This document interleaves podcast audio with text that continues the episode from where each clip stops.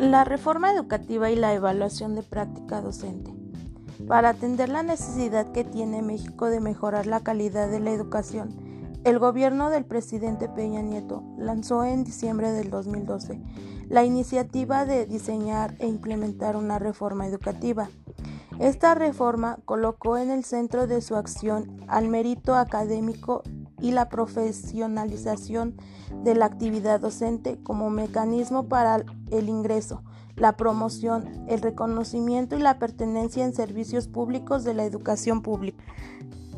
Para mejorar el ejercicio docente y privilegiar el mérito es indispensable evaluar a los maestros y con ello contar con información válida y pertinente que permita tomar decisiones basadas en evidencias.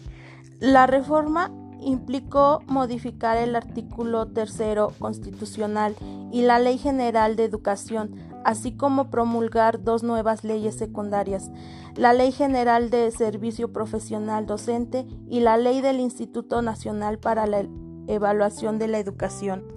Al tomar posesión, Andrés Manuel López Obrador logró la cancelación de la llamada reforma educativa y la aprobación de la de una nueva reforma en la Cámara de Diputados y Senadores en más de la mitad de las legislaturas estatales.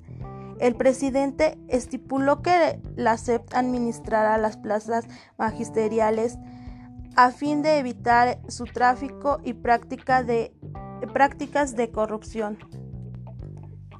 Asimismo, garantizó la contratación de nuevos maestros egresados de, de normales públicas y se reinstalarán a los docentes censados por la aplicación de evaluaciones punitivas. La educación no es un no es un privilegio, es un derecho de todos los mexicanos. La educación pública, gratuita y de calidad en todos los niveles escolares.